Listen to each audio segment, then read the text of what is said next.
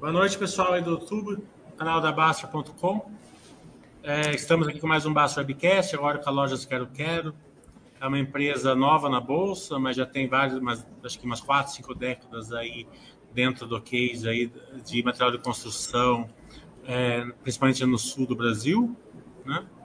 É, é uma empresa que tem um bom é, departamento de relações com investidores, ela se preocupa muito em dar cor aí pra, para os acionistas minoritários, é, principalmente aqui na Baster, que são investidores de longo prazo e precisam de um certo conhecimento e acompanhamento para conseguir se Baixa.com não faz indicações de compra e venda de ações. Essa live aqui é uma ferramenta para vocês decidirem se querem ter ações da empresa ou não. É, são projeções ditas aqui nessa live. É, não quer dizer que sejam certeza que elas vão se concretizar. Condições de mercado podem fazer com que elas não se concretizem. Então, estamos aqui com o Flávio, que é o gerente da RI. Boa noite aos dois. Fiquem à vontade com as suas palavras iniciais. Ah, do nosso lado, né, estou eu aqui e o Flávio. A ideia é realmente bater um papo né, e tirar as dúvidas dos investidores. E a gente agradece essa oportunidade. Né? Acho que é bem importante. Mais uma vez, obrigado.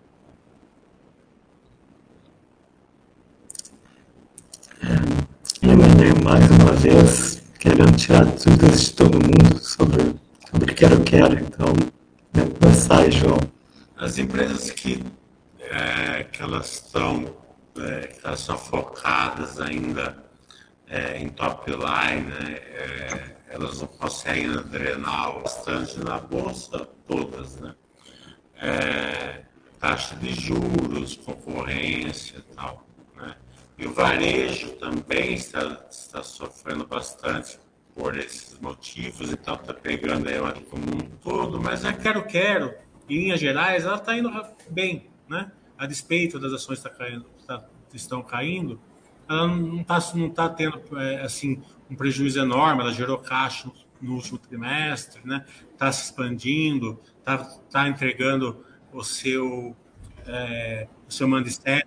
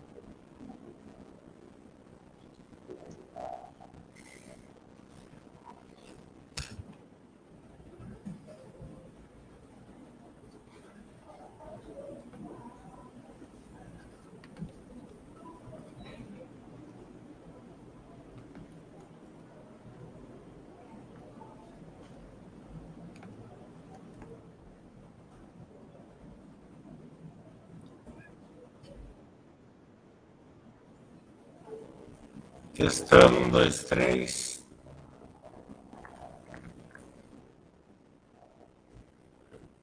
Continua da onde? Eu começo ou da, da pergunta? Bem, é, então voltando, é, o varejo está sofrendo bastante, toda empresa dos. É, mas a Quero Quero, ela, ao contrário do varejão mesmo, né, ela está indo razoavelmente bem. É, ela está ela tá, ela tá entregando aí o seu pensamento de crescimento, né? É, tá num varejo que tem menos concorrência, porque vocês fogem aí dos grandes concorrentes pela pela, pela localização, né? Vocês não ficam, vocês não, não entram nas cidades que têm os grandes concorrentes, né? É, mas isso tudo fica se resumindo à escalabilidade, né? É, a escalabilidade que está fazendo, que é o grande segredo de uma empresa dessa, né? Você, é, conforme você vai crescendo a operação, você vai diluindo seus custos fixos e variáveis. É, e a gente vê que a empresa está sofrendo com essa, não está conseguindo entregar uma escalabilidade. Está é, tendo retorno aqui, Tiago.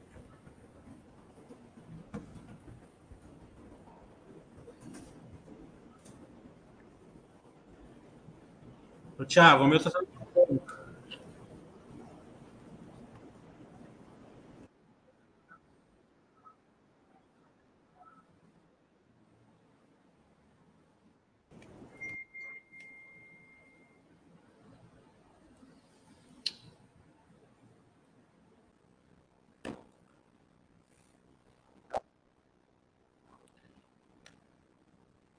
Então, a escalabilidade ela, ela a gente percebe que não está tá diluindo os custos fixos e variando o custo dos produtos vendidos. A gente percebe que a receita subiu 65% e o lucro subiu só 35%. Então, eu queria entender essa, essa perda de material está mais caro, vocês não conseguem repassar, né? É, a macroeconomia não deixa repassar? Por que que, tá, que vocês não estão conseguindo é, usufruir? Se você me permite, João, até vou fazer um, um breve resumo, né? Que nem você colocou do histórico dos últimos anos aqui, mas vou tentar ser breve, porque acho que também vai ficar bem claro próprio esse ponto, né? É, que nem você comentou, a Quero Quero é uma, uma, uma, empresa de varejo né, de material de construção eletromóveis que atua nas pequenas e médias cidades. Né? Se pegar esse ano, foi um 2022, né, foi um ano bem importante para a gente, porque a gente veio fazendo o plano de expansão, que depois a gente pode até discutir um pouco mais, chegamos a 500 lojas em operação, né, foi o ano que a gente completou 55 anos de história.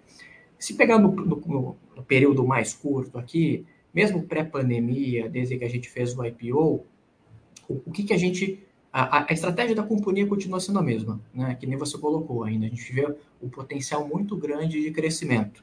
Né? A gente abriu, uh, tinha aberto lá 50 lojas há, há três anos atrás, depois a gente abriu 70 lojas no ano, ano passado a gente abriu 64 lojas, então a gente vê esse potencial de continuar crescendo. Especificamente nesses, com a pandemia, é importante lembrar que nós tivemos né, uh, um certo, posso até chamar de benefício, né, no início da pandemia, é, quando as pessoas ficaram mais em casa. Né? As pessoas ficaram mais em casa, então os consumidores ficaram mais em casa, resolveram investir um pouco mais nas suas casas, e além de investir um pouco mais nas suas casas, eles também deixaram de investir em outros varejos, né? deixaram de, de usufruir de serviços, de, de entretenimento, etc. Então teve mais renda disponível. Né? O que, que isso causou? Né? Teve um ano de 2020 e 2022 com crescimento sem store sales e, consequentemente, também abrindo lojas no crescimento top line acima da média. Né? O que, que, a gente esperava para o ano de. Então, 2021, desculpa. O que, que a gente esperava para o ano de 22, né? E, e, e, quem nos acompanha, quem, os investidores que estão vendo aqui, que tiveram a oportunidade de ler o nosso relatório de administração, nossos releases de resultados, a gente já colocava, né? Em algum momento a gente já esperava, do final de 21 em diante, primeiro uma mudança no consumo. Né? Uh, se as pessoas voltariam a usufruir de outros varejos, por exemplo, ramo mole, né, vestuário, é, entretenimento, serviços, etc. Então, isso, consequentemente, tiraria um pouco de foco dos clientes, né, dos nossos clientes, para os nossos produtos. É, então, isso já era esperado. E o segundo ponto é um ponto que você comentou, que é do macro. Né? O que, que a gente viu do macro? Se pegar a partir de, de 21, é, para nós, eu acho que o mais é, o que a gente sempre olha muito é, querendo ou não, é o poder de, de, de compra do nosso consumidor. Né? E o poder de compra do consumidor que nós atendemos foi afetado pelo, pela inflação. Né? A inflação de 2021 foi uma inflação acima do que a gente esperava, uh, e ela entrou forte todo o 22, né, e, embora veio reduzindo ao longo do 22, a gente pegar a inflação de, de, de, renda foi, foi maior do que até o do IPCA. Né? Tem muitas famílias, etc., classe C, classe D, que tiveram a renda mais comprimida do que, do que o simples IPCA. Né? Então foram esses efeitos que a gente viu em 2022. Tá? Mas que a gente já esperava, é, claro que a gente não sabia a magnitude, principalmente do macro, é, mas são algumas coisas que a gente já esperava para esse ano. É, então, o que, que, a gente viu ao longo de 2022? Primeiro, embora, né, se você pegar o segundo trimestre, o terceiro trimestre com same-store sales realmente negativo, vinha de uma base super forte de crescimento. Quando a gente compara, a gente compara muito né, nosso release com 2019, vocês podem ver que, que a companhia veio crescendo em média a receita total 65% nominal, né, versus 2019, que entra naquele ponto que você colocou. A gente continuou crescendo, claro que do 22 foi um ano bem mais difícil até do que a gente esperava, né? Uh, em questão de margem, né, que é da escalabilidade, uh, o que, que, a gente pensa para frente? Né? A gente vê que a gente tem oportunidade de seguir crescendo, e eu acho que o ganho não vai estar tá sempre na margem bruta, é muito na, na, na própria uh, alavancagem operacional, né, diluir custos fixos. Mas especificamente em 2022, tem duas coisas que nos pegaram, que, que acabam impactando um pouco mais a nossa margem. Né? E, eu, e quando eu falo margem, lembrando que é importante, especificamente, né, para quem vai fazer as contas, exatamente no 2022, ver como a gente divulga, né, que a margem sobre a receita bruta, porque a gente teve algumas mudanças tributárias no Rio Grande do Sul, que é ainda nosso maior mercado para varejo. Né? Mas nessa margem comparada, nós sim perdemos um pouco de margem bruta em 22. No varejo, os dois primeiros trimestres, ele até tiveram uma margem relativamente comparável. No terceiro trimestre, especificamente, você até colocou 65 versus 35, nós vimos, né? porque como, é, e se vocês pegam dados de IBGE, dados de mercado, você vê que realmente o varejo como um todo veio sofrendo, o barulho de que a gente atua veio sofrendo. É, então, o mercado fica mais promocional, fica mais competitivo, né? acaba até comprimindo um pouco as margens. E especificamente no terceiro trimestre, nós resolvemos tentar fazer coisas diferentes. E uma dessas coisas diferentes do que a gente vinha fazendo foi ser um pouco mais promocional, ou seja, diminuir um pouco a margem para ver se a gente conseguia alavancar vendas. Né? E como a gente colocou no release do terceiro trimestre, a gente viu que não trouxe o resultado esperado. No final, a gente teve um resultado, vendas, né, versus 2019 no terceiro TRI, muito parecido com o que a gente viu no primeiro e no segundo. Né? Nós optamos por tentar fazer alguma coisa e, infelizmente, não tivemos o retorno esperado. Isso levou, sim, a uma margem de varejo no terceiro trimestre abaixo do que a gente vinha performando. Né? E, e como a gente também colocou no release e na apresentação de resultados, a gente veio, vendo que não estava dando o resultado esperado, nós começamos a reverter essa promoção. Então, nossa expectativa é, né, vocês divulgar resultado do quarto trimestre, ter margens mais próximas do histórico. Mas sim, no terceiro TRI a gente teve essa, essa desalavancagem em margem. Né? E o segundo ponto, que eu acho que é bem importante ter, que daí é na parte de serviços financeiros, porque a Quero Quero, ela dá crédito para o seu consumidor. Né? Nós temos em torno de 20% da nossa receita, vem do cartão de crédito, vem da, da carteira de crédito, né? dos serviços prestados. E nessa, nessas linhas, nesses produtos específicos, nessas linhas de negócio, nós também estamos com uma margem menor do que os anos anteriores, principalmente pelo custo de captação.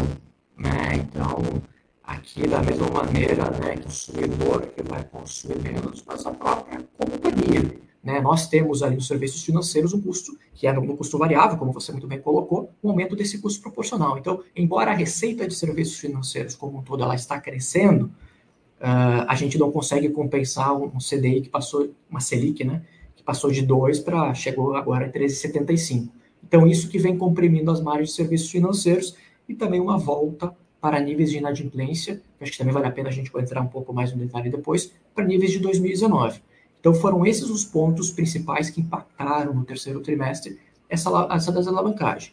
Uh, a gente acredita que acho na inadimplência a gente tem que trabalhar e custo de captação vai continuar desse, dessa maneira mas a gente vai, ter, vai ser menos promocional, vem sendo menos promocional para melhorar a, a, margem de varejo. Né? Então, eu acho que especificamente na margem dos custos variáveis que você colocou, essa é a explicação. Né? nós optamos por tentar trazer mais venda para ver se o mercado reagir. Infelizmente, não, não, não tivemos sucesso nisso e, e revertemos essa, essa iniciativa. Pelo que você está falando, o grande driver aí para a empresa seria uma queda da taxa de juros, né? Que todos nós esperamos que aconteça. Né? É, eu acho que sim. A, não só, claro que vai ser. A taxa de juros até vai ser. É um deles e, e vai ser também consequência de uma inflação mais baixa, né? Essa inflação mais baixa que traz para o consumidor ter mais renda e, consequentemente, traz essa, essa taxa de juros para baixo, nos beneficiam, né? Com certeza. A gente não pode não pode, da mesma maneira que impactou agora negativamente, né? A gente acredita que sim, uma vez que isso uh, pega direto no nosso consumidor e no próprio resultado da companhia, né? Então, isso você consegue calcular direto na, na linha de serviços financeiros e, e resultado financeiro da companhia. Né? Então, vamos agora para as despesas fixas, né? É, claro que nas despesas operacionais tem também variáveis, mas vamos concentrar no bolo, né? E a, a maior, parte são as fixas é, que também caiu de 14% a margem EBITDA para 7%, mais ou menos. Né? Mas a gente tem que entender melhor assim o conceito, né? Porque tem aí uma dor de crescimento, né? As lojas novas, elas não funcionam é, operacionalmente igual às lojas antigas, né? E vocês investiram bastante nesses três anos, né? Acho que cresceu, acho que quase 200 lojas ou perto disso. Então, vocês estão com muita loja em maturação, acho que deve ter algum impacto nisso daí. Outro impacto foi as despesas que eu fiz digital, né, que agora acabou, e também com a implementação dos CDs, dos CDs novos e também do CD lá que vocês estão usando como base para o feed digital. Né? Então a gente queria separar o seguinte: o quanto dessa queda foi pelos, por esses, efeitos, desses efeitos, desses efeitos, né? E de, e de quanto é, se vocês conseguiram diluir os custos fixos, né? Que acho que vocês conseguiram, né? e não está aparecendo justamente por causa desses efeitos. Então, se você puder dar uma cor, assim, desmembrar isso, porque pegando os números fica difícil de entender, né? Sim. Não, então, na, na parte de despesas, e depois eu posso até deixar o Flávio até entrar um pouco mais no detalhe do, dos projetos, né, especificamente, até tanto na abertura de CDs que a gente fez e, e, e no, e no digital, né? O que que a gente realmente, né, se você pegar, a gente vem abrindo lojas, né? A nossa, nosso a nossa ideia é que tem um potencial muito grande para continuar crescendo, é isso que a gente vem fazendo. Num primeiro momento, as lojas, historicamente, as nossas lojas dão payback rápido, elas começam a dar EBITDA positivo nos primeiros meses, né, no primeiro ano, segundo ano, mas ela tem uma curva de maturação longa sim, né? Então, embora ela não vá impactar substancialmente o EBITDA nominal, ela vai sim impactar a margem EBITDA, como você muito bem colocou, né? Porque ela não vai performar com a mesma margem de uma loja madura. Então, isso sim tem um efeito de diminuir a margem EBITDA. Uh, o trabalho que a gente fez em, em despesa, né, na verdade, a gente esperando em 2022, com, né, com esse shift do consumidor e com o macro mais difícil, uh, e você também colocou, né, acho que na, na pergunta inicial, que eu até não entrei o ponto, mas acho que é muito importante, o nosso foco foi fluxos de caixa né, e, e fazer mais com menos, que é um dos nossos pilares.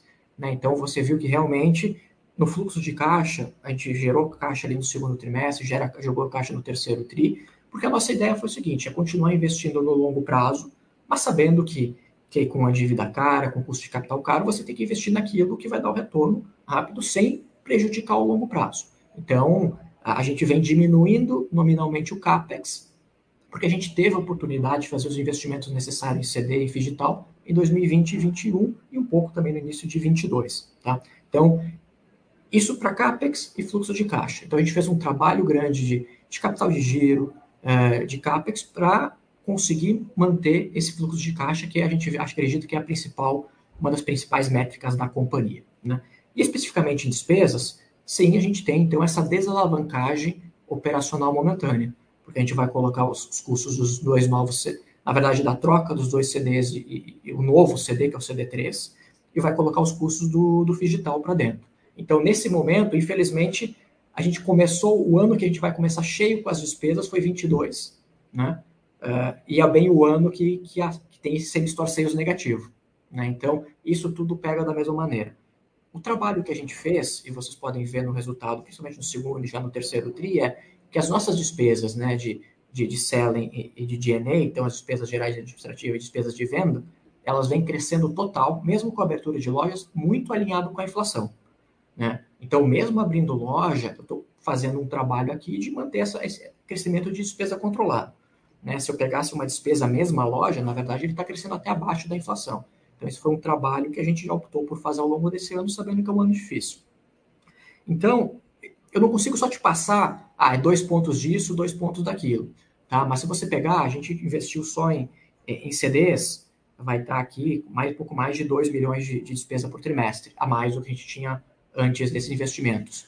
No digital, é um, uma equivalência até um pouco maior de despesas a mais por trimestre. Então, tudo isso pega e, infelizmente, dá essa desalavancagem operacional em despesa e casou com bem o momento do same-store sales negativo. Então, impacta direto a nossa margem EBITDA. O nosso trabalho é continuar olhando para o fluxo de caixa, continuar com essas despesas controladas e depois a gente vai ter que discutir um pouco do macro de longo prazo para continuar ganhando mercado e voltar a ter essa alavancagem operacional. Claro que isso é passo a passo, né? Não posso prometer aqui que as coisas mudam do dia para a noite, né? Nossa visão é sempre de longo prazo, então a gente tem que trabalhar dessa maneira. Mas são investimentos que a gente acredita muito, né? Então, é... o Flávio pode até comentar um pouco né, desse investimento no digital, que acho que é muito importante para o longo prazo.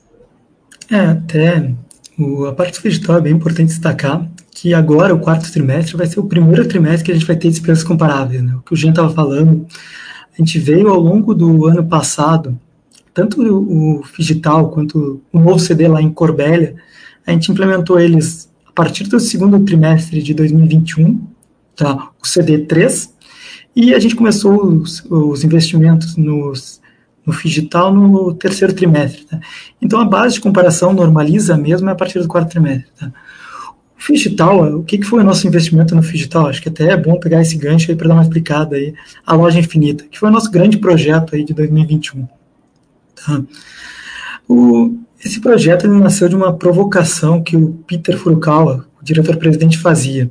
Como é que ele podia levar a experiência da, de comprar num home center de material de construção para uma cidadezinha pequena. Tá? Como é que poderia, a gente poderia levar isso para cidades onde a gente atua? Tá? Então, o que a gente propõe é um pouquinho diferente. Tá? A gente elaborou uma loja infinita. O que, que seria ela? A gente tem um showroom físico, que era um antigo CD2, tá? em Sapiranga, que a gente basicamente organizou ele de uma forma de expor os produtos bem organizada e digitalizou ele. Tá? Então, o nosso cliente ou um cliente novo, ele pode acessar essa, essa plataforma via o nosso site ou até mesmo dentro das nossas lojas. Tá? O cliente pode acessar junto com qualquer vendedor dentro de uma loja, um, basicamente um totem, onde tem umas TV e, um, e algumas cadeiras para ele sentar com o vendedor e navegar. Tá? A gente entende que, mesmo que seja uma plataforma digital, a venda de produtos, principalmente de material de construção, ainda é bem assistida. Tá? Então, por isso que, na nossa visão, ainda seria muito assertivo ter essa plataforma dentro de loja. Tá? Uh, o que, que isso acarretou assim, operacionalmente para a companhia? Tá? Antes, a gente tinha uh, mais ou menos 8 mil SKUs sendo vendidos em loja, tá? que era o maior formato que a gente tinha, que era a fase 3. Tá? Agora, com a plataforma, a gente passou a vender mais de 25 mil SKUs. Tá? Então, a gente teve uma ampliação de mix bem grande. E isso nos ajuda tanto a, a vender novos produtos para os clientes que a gente já tem e também atrair novos clientes. Esse é, é, o principal desafio que a gente tem nesse projeto também, tá, João? O que, que é? É como trazer um novo cliente, tá? Óbvio, a gente ainda pegou um, um momento agora difícil de economia, a gente não tem como investir o valor necessário para fazer uma aquisição de clientes, poderia dizer assim. Tá? Então, é um crescimento orgânico passo a passo agora que a gente tem visto nesse momento, tá? Então, não sei se dá para dar uma, uma visão aí do projeto. É, eu fui para Argentina uns seis, sete meses atrás e eu passei por Chapecó, né? Para pegar uns, uns, amigos meus para ir junto. Eu fui numa loja Quero Quero, né? Porque eu quero como acionista e, e também como analista. Eu sentei no sofá lá, pedi para a moça, gentilmente ela fez, eu dei um tour ali na, dentro do CD ali, funciona muito bem, parabéns, né? Então, para quem não é do Sul, não conhece, é, você chega lá, tem, um, tem um, uma televisão tal, você senta no sofá, eu quero isso daqui, então ela dentro, uma moça dentro do CD, ela vai dizer, ó, tem esse piso, tem essa torneira, tem isso, porque parece assim, né, de construção é bem assim, né, o cara não sabe o que precisa, né, uma torneira, o cara, né, é, então essa daqui serve para isso, aquilo serve para isso, é bem, bem interessante mesmo o fio digital, né. É, então, parabéns, funciona bem. Pelo menos na loja que eu fui lá, funcionou muito bem. É sempre bom ter esse feedback, né? É, é importante quando o pessoal. Eu tomei um cafezinho ainda. é, a gente até convida, né? Quem está assistindo pode entrar no nosso site também, vai ter uma experiência não igual, mas parecida. Pode entrar lá no. É, não vai ter o um cafezinho. É, vamos falar então da expansão. Né? Vocês têm uma expansão, se você, não sei se vocês soltaram o guidance ou não para esse ano 2023, se soltaram, você pode falar. É, vocês estão entrando em Mato Grosso do Sul e São Paulo. Parece que Mato Grosso do Sul está indo melhor que São Paulo, né? Ainda continua assim? Como que vocês estão vendo esses dois novos estados aí que vocês estão entrando? Não, a gente ainda não tem, a gente não tem um guidance de abertura de lojas para 23, né? A gente tinha um específico para 22, né? Que foi ajustado para 670 lojas, a gente abriu essas 64. Aqui a gente ainda está, dado o cenário macroeconômico, nós ainda estamos né, fazendo as discussões necessárias, sempre com essa visão de, de, de retorno e, e, fluxo de caixa, né, mas nossa intenção é continuar com a nossa estratégia de expansão, a gente só não tem um número que eu posso eh, divulgar agora. Mas o que, que a gente está vendo? Tá? É, é importante também salientar que a gente ainda, o nosso foco, né, quem, quem consegue ver nossos dados, vão ver que a gente ainda está, o próprio 22, o foco de abertura ainda foi muito no Paraná e Santa Catarina, né? E o, e o 23 e o mesmo 24 ainda tem bastante oportunidade nesses estados. Então, nosso foco continua sendo uh, os estados mais próximos, porque a nossa expansão tem que ser geograficamente uh, próxima. Né? Eu, eu, infelizmente, eu não posso começar a abrir loja no Mato Grosso ou, ou, ou em Goiás, porque as lojas têm que ser próximas uh, para ter o ganho de escala na logística né? e próprio conhecimento de marca. Uh, então, o foco ainda está aqui, a gente tem bastante oportunidade nesses estados. Mas realmente, a gente começou já a abrir loja no Mato Grosso do Sul e São Paulo para começar, né, ver como funciona, como é que quais são os retornos, se tem alguma coisa diferente ou não. A gente acredita que essas cidades pequenas do interior, claro, com suas particularidades, o que a gente oferece, né, essa solução completa de casa e construção, ela tem aderência. E é isso que a gente vem vindo. É, realmente a gente teve até uma, um resultado melhor que esperado no Mato Grosso do Sul. Uh, a gente não consegue dizer seja por proximidade ou, ou, ou, não, então, mas ainda são poucas lojas, né? são poucas lojas também em São Paulo. Uh, quando a gente sobe todas essas novas lojas em regiões novas, a gente até tem regiões novas no próprio Paraná. O resultado está vindo alinhado com as nossas expectativas, com o nosso resultado histórico. Claro que num ano como 2022 da mesma maneira que as lojas maduras sofrem, as lojas no, mais novas também vão sofrer mais. Mas se a gente tira esse efeito, né, que a gente consegue calcular do macro, elas estão vindo alinhadas com o plano. Né? Então, é, é esse que é, o, que é a nossa principal...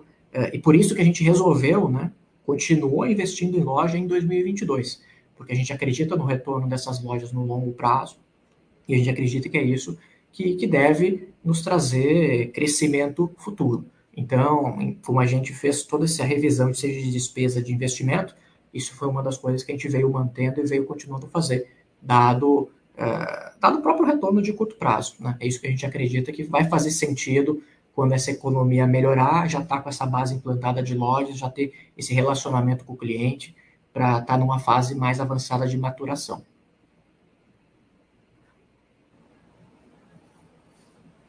É, vamos falar de dívida líquida.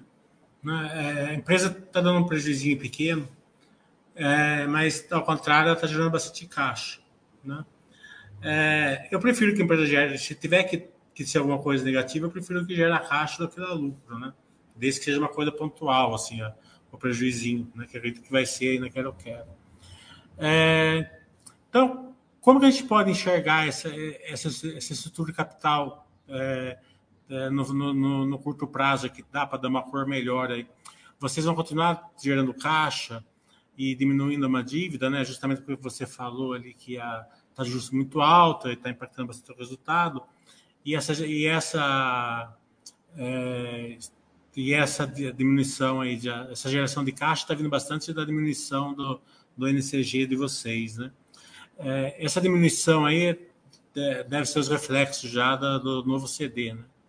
Aí da parte operacional. Então a gente gostaria de, ter uma ideia se é isso mesmo que está acontecendo e se isso daí veio assim para os próximos trimestres a gente pode esperar a mesma coisa. Não, uh, que nem eu comentei, acho que o nosso principal indicador, sempre quando a gente olha para para um ano né, de maior dificuldade, é fluxo de caixa operacional. Né? E, e, quando eu coloco um ano de maior dificuldade, é um ano de macro mais difícil. Né?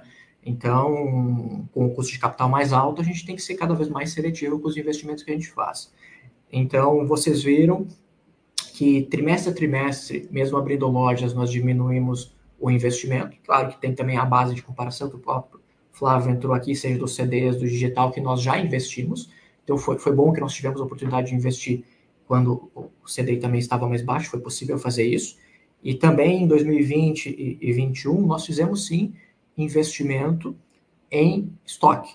Né? Lembra que durante a pandemia, um dos principais efeitos da pandemia foi na cadeia de suprimentos. Então, a gente, mesmo conseguindo vender crescer venda, a gente estava com ruptura nas cadeias de suprimentos ali em 2020 e isso veio melhorando ao longo de 2021. E qual que foi a nossa, a nossa opção de fazer, principalmente ao longo de 2021? Aumentar os níveis de estoque, né? teve também o estoque adicional do novo CD, né? aumentar os níveis de estoque para conseguir eh, navegar um pouco melhor essa cadeia de suprimento com um pouco mais de dificuldade. Como isso veio normalizando e como a gente desenhou lá no início de 22 que, que, que esperávamos, tinha expectativa do macro mais difícil, então a gente fez essa revisão no investimento, no CAPEX, né, fez essa, essa, essa revisão nas despesas que a gente veio comentando, e fez sim um trabalho de uh, capital de giro, que, fez, que você bem comentou. Então, que, se você vê trimestre a trimestre, nós viemos mesmo abrindo novas lojas, nós não tivemos a necessidade de aumentar o estoque. Ou seja, é um trabalho interno da equipe comercial, da equipe de operações, de conseguir operar com o estoque que nós já tínhamos, na verdade, vendo trazendo essa eficiência. E aqui, que nem você colocou, que veio uma parte da geração de caixa. Então, o que, que a gente espera? É, é, chegar no final de 2022 com tudo já equalizado, né? É, o nível de investimento, o nível de capital de giro empregado na companhia, para poder entrar no 2023 já alinhado. Né? Então, 2023, não é que nós vamos ter que fazer novos ajustes, né? a gente vai vendo como é que é o ano, mas a gente já deveria estar num nível normalizado de dívida líquida ao final de 2022, né? muito alinhado com o que a gente esteve lá no final de 2021. Então, essa é a nossa visão. Para 2023, o foco vai ser o mesmo, tá, João? O nosso foco principal é, é fluxo de caixa, né? então você consegue é, passar por um momento que pode ser, é, vai depender aqui muito do, do, do macro, continuar investindo naquilo que a gente vende que, que é o nosso core, né, que é a abertura de lojas, é no negócio de varejo, e manter isso controlado. Uh, então, essa vai ser a nossa visão. Que nem você colocou, manter essa dívida líquida controlada. Tá? Então, esse vai ser o nosso foco, um dos nossos grandes focos, que foi em 2022, se repete para 2023. Tá? Então, não é que a gente tem também um, aqui vamos diminuir, vamos, vamos, vamos aumentar a dívida. Vai, acho que a ideia da estrutura de capital é manter da maneira que a gente vai finalizar como a gente passou 2022, claro, né, só lembrando os investidores, que ao longo dos anos, né, desculpa, ao longo dos trimestres, existe uma sazonalidade no varejo. Né, como vocês puderam ver, a gente vende menos no primeiro trimestre, né, então até tem um, um, um consumo de caixa, e geralmente até no segundo trimestre também, esse ano que a gente conseguiu fazer esse trabalho gerou caixa no segundo trimestre, e daí gera mais caixa ao longo do terceiro e do quarto trimestre. Então, é essa sazonalidade normal que vocês viram em 2019, né, pré-pandemia, e é isso que vocês devem, que a gente quer continuar vendo daqui para frente, tá?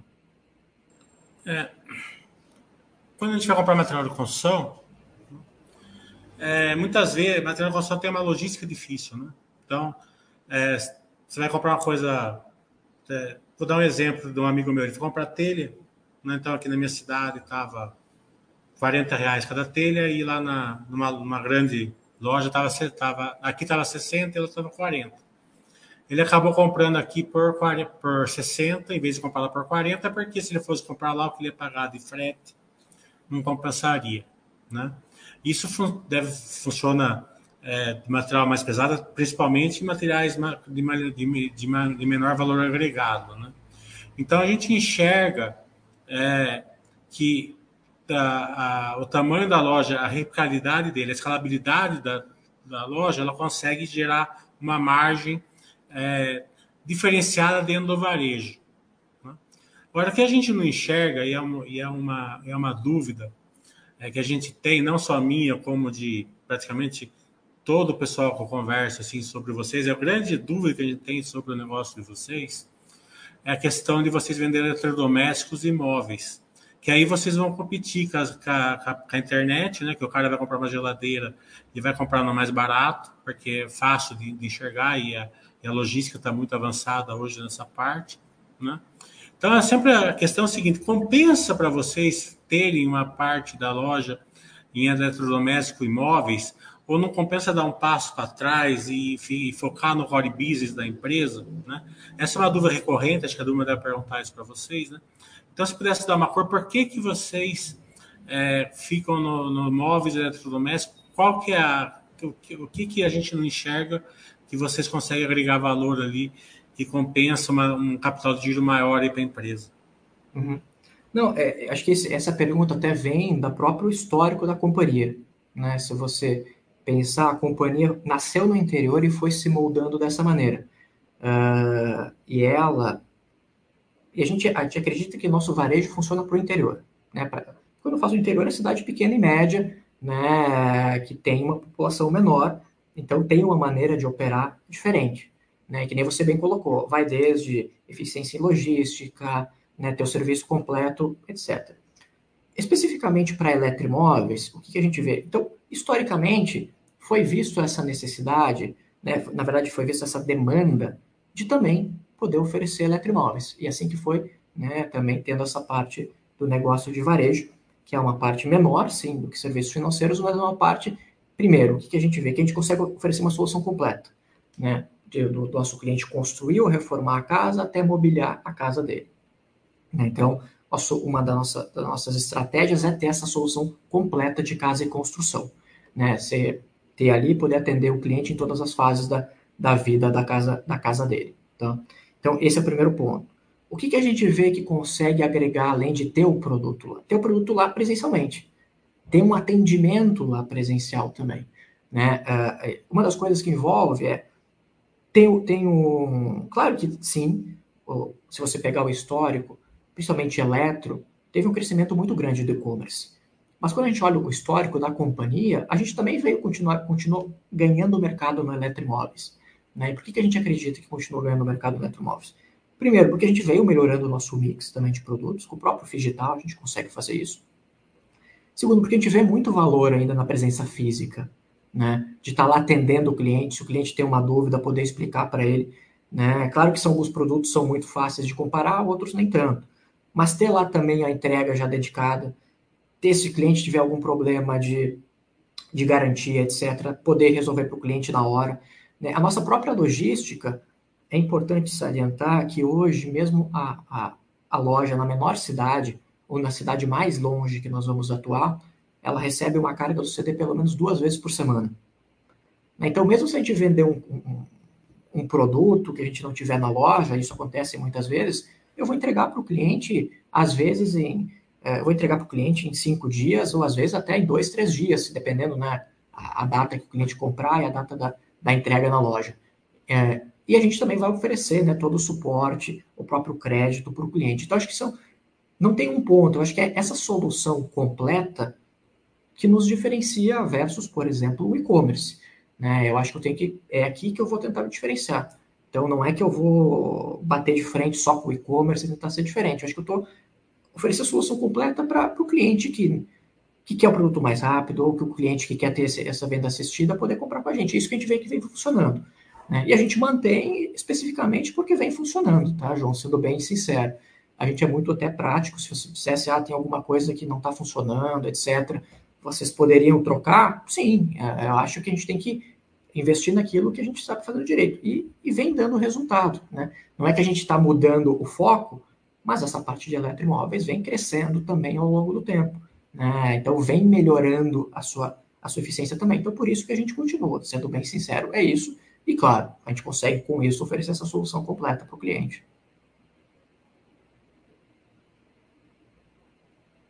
Acho que você está no mudo, João. Na parte dos serviços financeiros, vocês é, tem o cartão verde, né, que acho que deve representar uns 20% da venda. Isso é importante porque é, incrementa a venda e vocês têm o, o ganho ali do, do, do, produto financeiro também. Mas eu queria entender o seguinte: qual é o pensamento de vocês? Para vocês estarem em cidade pequena, né, e hoje está muito fácil vocês fazer um plug no BAS, né, no Banking as a Service, é, vocês têm uma intenção de, ou já fazem, né, se, se for o caso, de, de, de, de, se transformar numa solução completa, conta digital, pagamento de contas, PIX, né? Todos esses processos está muito fácil hoje para uma empresa do porte da Quero Quero se ligar aí num plug aí de um banco, é, de um banking hoje é, que faz que já dá todo esse suporte para vocês. Né? Se vocês têm esse pensamento, né? E se você quiser dar uma cor também do como está no cartão, né, na imprensa e tal, né, mas acho que o foco principal é como que vocês enxergam o big picture ali né, de, de, de crescimento para frente. Eu acho que eu posso começar aqui, Jean, depois tu complementa, pode ser? Tá, acho que vou dar, começar dando uma, uma pintura como é que tá o cartão, como é que foram esses últimos trimestres, aí depois a gente complementa com a parte de Banking as a Service. Uh, Primeiramente, aí acho que é importante a gente dar até uma voltadinha aí, que nem o Jean falou, antes da pandemia. Tá? Ah, o nosso cartão ele é uma alavanca para o varejo. Tá? Ele é, a principal função dele é, é essa. Tá? Ele funciona muito para financiar o varejo. E dentro disso, nosso cartão ele é aceito tanto dentro das nossas lojas como fora delas. Tá? E quando a gente fala de mix de pagamento na Quero Quero, o cartão Verde Card, ele representava pré-pandemia em torno de 60% das vendas da Quero Quero. Tá? Quando veio a pandemia, esse mix de vendas ele acabou sendo um pouco restringido aí por uma restrição de crédito por um momento de incerteza que veio na pandemia. Tá? E esse percentual das nossas vendas passou a ser 48% pós-pandemia. Tá? Chegou a bater 48%. E ele veio ele vem crescendo agora nos últimos trimestres. Tá? Vocês podem ver que acho que no terceiro tri chegou a 53% do total das vendas sendo feita com cartão Verde Card. Tá? Isso é até o grande motivo de quando tu olha as receitas, o crescimento das receitas de serviços financeiros, ela está bem maior do que o crescimento das receitas de varejo. Tá? E a carteira também vem crescendo. Tá? E isso vem nos ajudando bastante também. Tá? Uh, mas é importante destacar que a gente tem, não é, não é que a gente está liberando mais crédito, tá? a gente tem sido até mais restrito agora em 21 tá?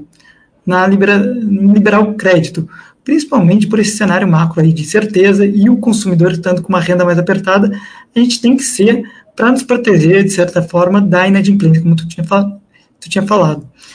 A inadimplência é um dos pontos aí que vem sendo um dos desafios do ano de 2022, tá? como a gente viu ali, ela foi um desafio, ela veio crescendo trimestre a trimestre, tá? Mas a gente tem, como, como eu falei ali, a gente tem sido mais conservador na concessão para tentar evitar uma subida, uma disparada dela, tá? A gente tem aqui como política de crédito ser bem conservador, tá? Uh, além disso, outro ponto que tem pressionado um pouco as margens do serviços financeiros foi o aumento do custo de capital, como foi no início ali da conversa, a taxa Selic subiu, a gente repassou parcialmente para o cliente, não conseguiu passar tudo, então isso deu um, também apertou um pouco ali a rentabilidade dos nossos serviços financeiros. Tá? E acho que aí, falando um pouquinho do Banking as a Service, a Quero Quero, o cartão dele, já permite o cliente fazer uma conta digital. Tá? A gente já tem tudo isso no aplicativo, uma conta digital que o cliente pode fazer depósito, ele pode fazer PIX para o cliente. Obviamente, a nossa ideia aqui, acho que se o Jean até quiser entrar, não é concorrer diretamente com o banco, tá? É oferecer para o nosso cliente a experiência completa. Se ele quiser utilizar conosco essa experiência, ele pode, porque a gente disponibiliza também, tá?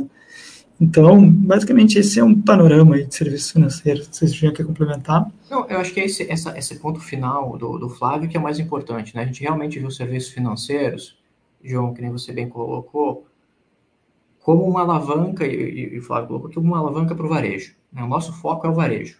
Né? Então, o que, que a gente oferece? A gente oferece para o cliente que vem comprar na nossa loja, a gente vai tentar, vai tentar sempre oferecer a melhor condição de pagamento para ele com o nosso financiamento.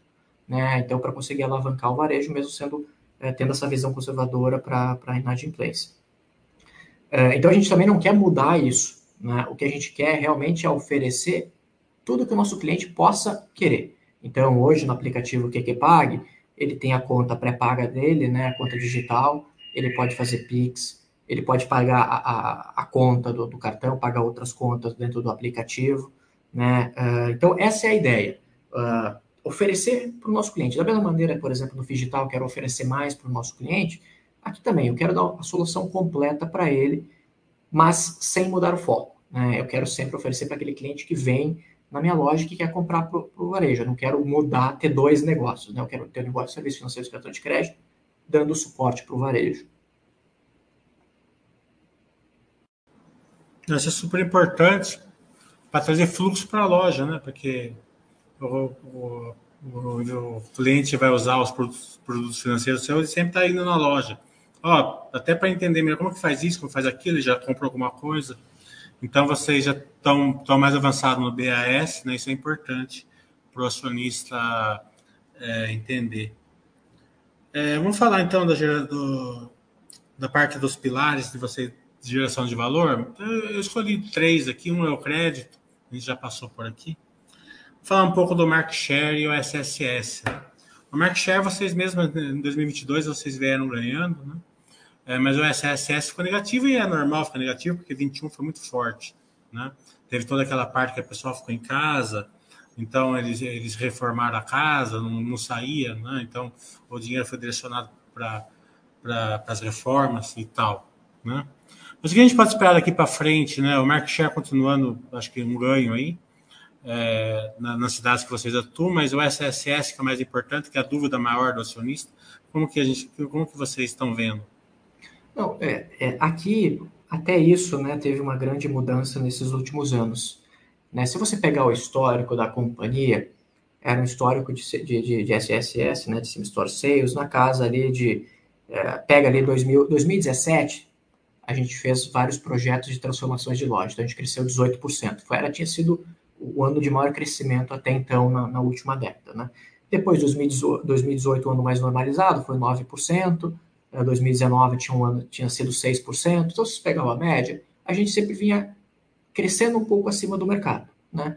Então, era isso que vem acontecendo. Durante a pandemia, 2020, 2021, que a gente cresceu acima, até o próprio mercado também cresceu acima disso, a gente conseguiu ganhar, então foram dois anos seguidos de crescimento de, uh, dois, de dois dígitos, né, para mesmas lojas. Então ainda estou abrindo novas lojas em cima disso, então o nosso crescimento total foi maior que isso.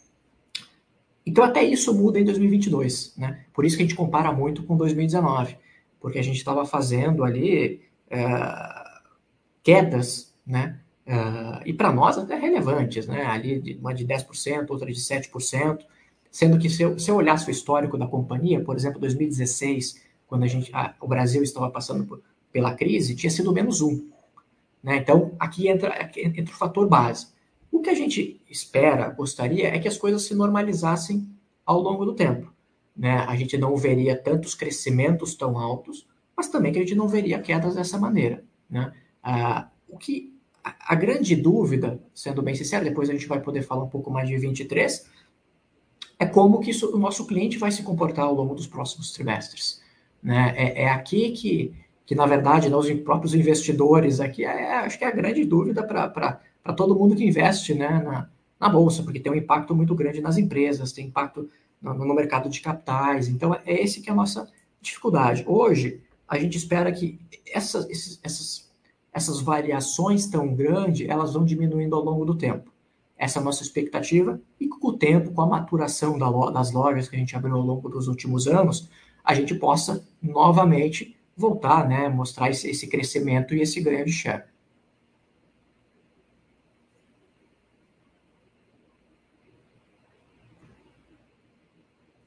Acho que está no mudo, João. O outro pilar é fazer mais com menos.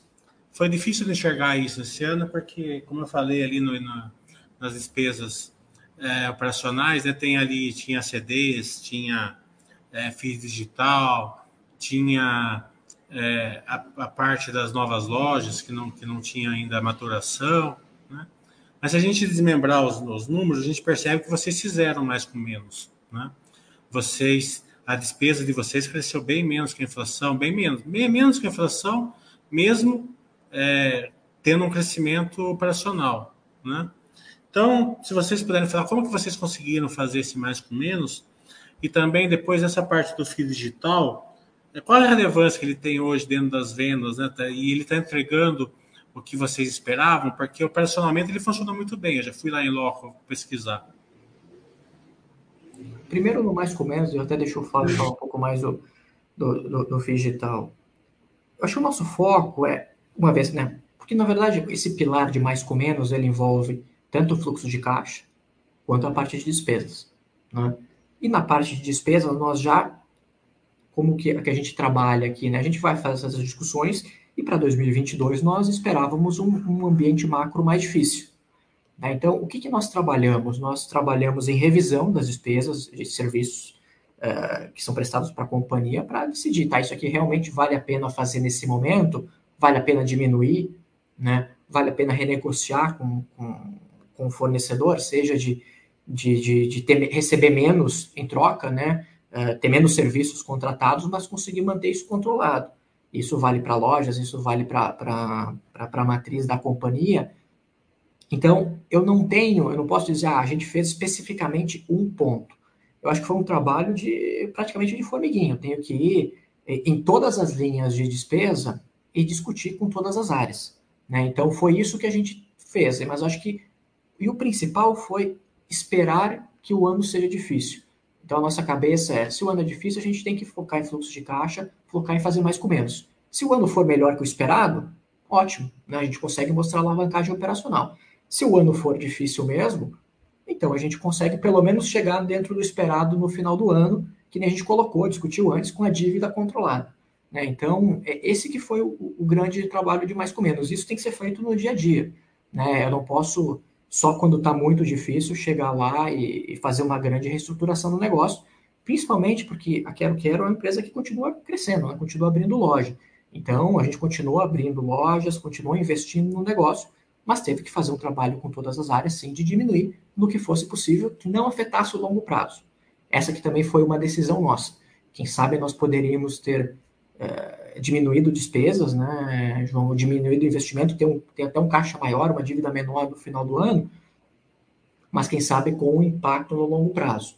Como a nossa visão é de longo prazo e tá, a gente vê essa operação e estrutura de capital controlada, vale a pena continuar abrindo loja, vale a pena ter, contratando algumas despesas que a gente acredita que, que vão dar retorno no longo prazo. Claro que a gente não é, não vai acertar sempre, mas isso a gente tem que, por isso que a gente tem que fazer trabalho contínuo, né?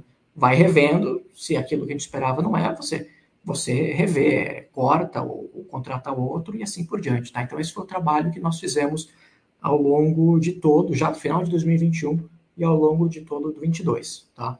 E, e o outro pilar, que é o, o digital, que é um dos pilares novos, né, que começou em 21 e que a gente fez a implementação completa em 22, vou deixar para o Flávio poder comentar um pouco como é que foi a evolução ao longo desses últimos trimestres. Não, tranquilo. Ah, aqui acho que vale até destacar que o digital, na realidade, ele, não é, ele é algo que sempre teve na Quero Quero, então, o digital como um todo. O que, que acontecia? Antes da pandemia, a gente já tinha em torno de 9% da, das nossas vendas já eram o que a gente chamava de venda digital. Ou vinha por e-commerce, ou vinha por um, um modelo de digital mais prematuro, que seria o quê? Uma, por exemplo, uma loja tradicional nossa, que é um modelo mais básico, ela tem em torno de 3.500 SKUs distintos, tá? E ela pode vender um, qualquer SKU de qualquer loja que tem nas lojas Quero Quero. Então, o cliente podia chegar numa loja tradicional e comprar um item de fase 3, por exemplo, com o, o vendedor mostrando via sistema para esse cliente. Tá? Então, é, somando essas duas iniciativas, a gente tinha em torno de 9% ali antes da pandemia a gente foi, foi adicionando alguns projetos aí ao longo do, de 2020 e 2021.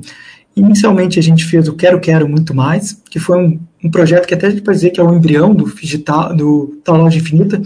O que, que foi o projeto Quero Quero Muito Mais? A gente centralizou quase mil SKUs no CD e vendeu só no CD. Nenhuma loja tinha esses SKUs e a gente acabou vendo que deu muito certo esse projeto. E ele foi fazendo esse percentual crescer aí ao longo de 2021. Adicionalmente, a gente começou a fazer as vendas com WhatsApp, link de pagamento, que também foram muito assertivos ali durante a pandemia. E, como o Diego falou ali, a partir de novembro de, de 21, a gente começou, outubro, finalzinho de outubro ali, novembro de 21, a gente começou a loja infinita, tá? que vem gradualmente aí, a gente atingiu agora no terceiro trimestre, em todas essas iniciativas, em torno de 19% de, de, do total das nossas vendas, tá? Aqui é importante salientar também que é o nosso, nosso cliente ele teve a oportunidade de acessar uma gama muito maior de produtos, tá? E isso é algo muito assertivo, porque aí, com a loja infinita, a gente vê gradualmente esse percentual indo aumentando, né? Trimestre a trimestre, aí, nos últimos três trimestres, aí, pelo menos, tá? E a gente vê que tem um potencial muito grande, tá? Deste projeto para frente. Até um dos nossos pilares de expansão tem sido o Figital. Tá? Bem, já de. Antes de fazer a pergunta, já quero pedir desculpa para vocês dois, que tem uma pergunta que eu preciso fazer para vocês que eu não coloquei aqui na lista. Não, não foi, não foi, não foi nem por intenção, é que eu esqueci mesmo. Mas se eu não fizer essa pergunta, a negada vai me matar. Vocês não precisam responder se caso vocês não quiserem, né? Mas não tem nada demais também.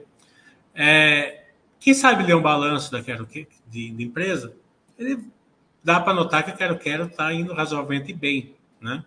Né? Com todas essas dificuldades, macroeconomia, taxa de juros altos, claro que tem desafios aí, né? É, que não vão ser fáceis de lidar, vai levar um tempo aí para voltar até o mesmo é, rentabilidade do passado, tal, né? Mas qual que é o medo dos acionistas, né? É, de longo prazo? O medo é o seguinte, que eles passem toda essa esse momento mais difícil com vocês e não tem esse ganho futuro é, de ficar nessa época mais desafiadora com vocês, né? Vocês têm dois fundos aí é, relevantes, né? Cada um em torno de 15% do capital social. Então a pergunta é a seguinte: como que vocês enxergam o OPA? Né? Qual que é o risco, que, é, na minha opinião, é o grande risco do acionista? É, não, não, não especificamente eu quero, quero, mas Hoje, caso as empresas é, que estão indo bem, mas que estão com a cotação caindo, né? É, como que vocês enxergam assim, o risco de um, de um eventual OPA é, de, de é, que, é, que, algum desses fundos possam fazer, ou que vocês mesmos é, possam acessar capital e fazer, sei lá. Né? Esse é o grande temor do acionista. Não, eu acho que primeiro, né? O nosso é uma pergunta que envolve várias frentes, né? O primeiro ponto é que a nossa estratégia operacional da companhia continua sendo a mesma, né? E é isso que a gente, quem vê lá os nossos documentos do IPO, quem vê, vem nos acompanhando ao longo desses agora mais de dois anos de companhia de capital aberto, vê o que a gente está fazendo. Né? A ideia é fazer esse crescimento ao longo do tempo, esse crescimento orgânico, esse ganho de mercado é, e, claro, eficiência, com todos os outros pilares, né? Eficiência de crédito cobrança, uh, mais com menos, digital, né? alto desempenho. Então, a nossa estratégia continua a mesma. Né? E, a, e, a, e a Quero Quero é uma corporação, né? Então, como algumas outras corporações no Brasil, e a nossa ideia é ter sempre toda essa base de acionista alinhado. Por isso que a gente faz esse trabalho de, de RI, né? Por isso que a gente faz esse, tenta ser o mais transparente possível, porque uma vez que a gente tenha todos esses investidores alinhados, na nossa estratégia de longo prazo, eu acho que vai ser benéfico para todo mundo. Né? A gente nunca vai conseguir controlar, por exemplo, próprio né, o desempenho da ação. A gente tem que controlar o desempenho operacional da companhia, né? porque a gente não vai conseguir controlar a taxa de juros, fluxo de capital de, de renda fixa para renda variável, etc. Né? Então, nós também temos um conselho bem alinhado, um conselho muito experiente, e a nossa visão é essa, essa visão de longo prazo para a companhia. E o que eu posso colocar é a gente não tem nada diferente disso, uh, seja traçado, seja nos no nossos planos, tá? Então, a, acho que é, é, isso que eu, tenho para colocar. Não sei se tem alguma coisa específica, posso discutir aqui, João, mas acho que a nossa visão é essa, tá? Ter esse, esse alinhamento de longo prazo, a gente tem com diretores que estão aqui há muito tempo, né? Eu mesmo estou completando, embora ainda seja novo, estou completando 10 anos de Quero Quero, você pega acionistas que estão há muito tempo com a companhia. Acho que essa que é o principal nosso ponto, né? Seguir com o operacional, com a estratégia alinhado que, que tudo, né? Que nem você bem colocou. É, não posso controlar o preço da ação, mas a gente pode tentar sempre controlar essa estratégia e continuar fazendo essa estratégia que todo mundo está, quem acredita, continua acreditando na gente. Né? E, e, se a gente acha que tem que mudar alguma coisa também, conversar com o mercado, expor aqui, como foi, por exemplo, o investimento digital. A gente viu uma oportunidade, a gente resolveu investir nisso. Mas o core da companhia continua sendo o mesmo. Né? É, preço da ação que menos a gente está preocupado, certo? preocupação zero. A empresa está indo bem, como eu já falei. Né? É que está no momento desafiador, né? Isso daí. E, e vai continuar desafiador, né? Eu posso Mas, dizer que exatamente. Mas a pergunta específica é que a gente queria uma cor melhor, até se você puder dar, em relação a um OPA. Qual é o risco que o investidor está sofrendo em relação ao OPA? Não, o que eu tenho aqui vai ser eu não tenho nada específico para dizer. Acho que é o risco de todas as companhias de capital aberto que estão, que são corporações. Eu acho que fora isso, não tenho nada específico. E em relação a isso, é claro que tem todas as regras do novo mercado, todas as regras do nosso grau de, de, de governança. Né? Então, se for o nosso estatuto, etc., a gente segue todas as regras de, de governança do, do novo mercado. O que, que, mais tem? E daí volta, acho que, para o ponto do, do alinhamento dos, dos próprios, uh, todos os grandes investidores. Né? Seja do investidor que tem um pouco mais, seja investidor que está bem menos. Porque se está todo mundo alinhado, aí vai, vai é, é muito... É, acho que isso tem mais risco se tem esse desalinhamento, na minha visão. Né? Estou aqui só como funciona para todas as empresas. Eu acho que tendo esse alinhamento grande no estratégico da companhia, eu acho que esse é o principal, tá? Sendo bem sincero. É, por último, se o que você puder dar uma overview ali do quarto trimestre, também como vocês estão enxergando aí já o começo de 23, aí se você puder, é, é, se você já tiver alguma cor para dar. Não, que eu posso, eu não posso entrar, infelizmente, em muitos detalhes, né? Eu já posso é, convidar todo mundo para nossa divulgação de resultados ali é, me corrija se eu estiver errado aqui, Flávio, mas acho que é dia 8, né? A gente divulga. Não, não, é 9, 9 a gente divulga e apresenta dia 10. Isso, então 9 e, e, dia 10, né? Então ali no início de março. O que a gente pode dizer é que não teve, a gente não tem grandes notícias ou mudanças, né? Vem seguindo o próprio quarto trimestre muito alinhado, como a gente mesmo colocou na divulgação de resultados do terceiro TRI, que tinha começado o quarto trimestre com desempenho, né? De, de muito alinhado com o terceiro, eu acho que o quarto trimestre foi, foi esse desempenho, né? O que a gente está discutindo aqui, seja de foco em fluxo de caixa, continuar fazendo mais com menos em despesa, é, é isso que a gente vem fazendo é isso que foi o quarto trimestre. Uh, 2023, agora a gente já está quase no final de janeiro. A gente também não tem uh, dizer que mudou o cenário? Não, acho que continua um cenário, claro que o que muda, né, João, é a base. Né? O que começa a mudar é sempre a base de comparação. Da mesma maneira que o final de 21 e 22 tinha uma base de comparação, agora 23 tem a base que é o início de 22. Então, isso que vai mudar e as coisas vão começar a ficar mais comparáveis também. Vai ser mais fácil de comparar o 22 com o 21. Vai ser o primeiro ano aqui desses últimos três que eu não vou poder, não precisar só olhar para 19, né, para ter uma base para saber como é que está indo. Então, é isso que eu posso comentar aqui e que a nossa estratégia de longo prazo continua a mesma para esse início de 23.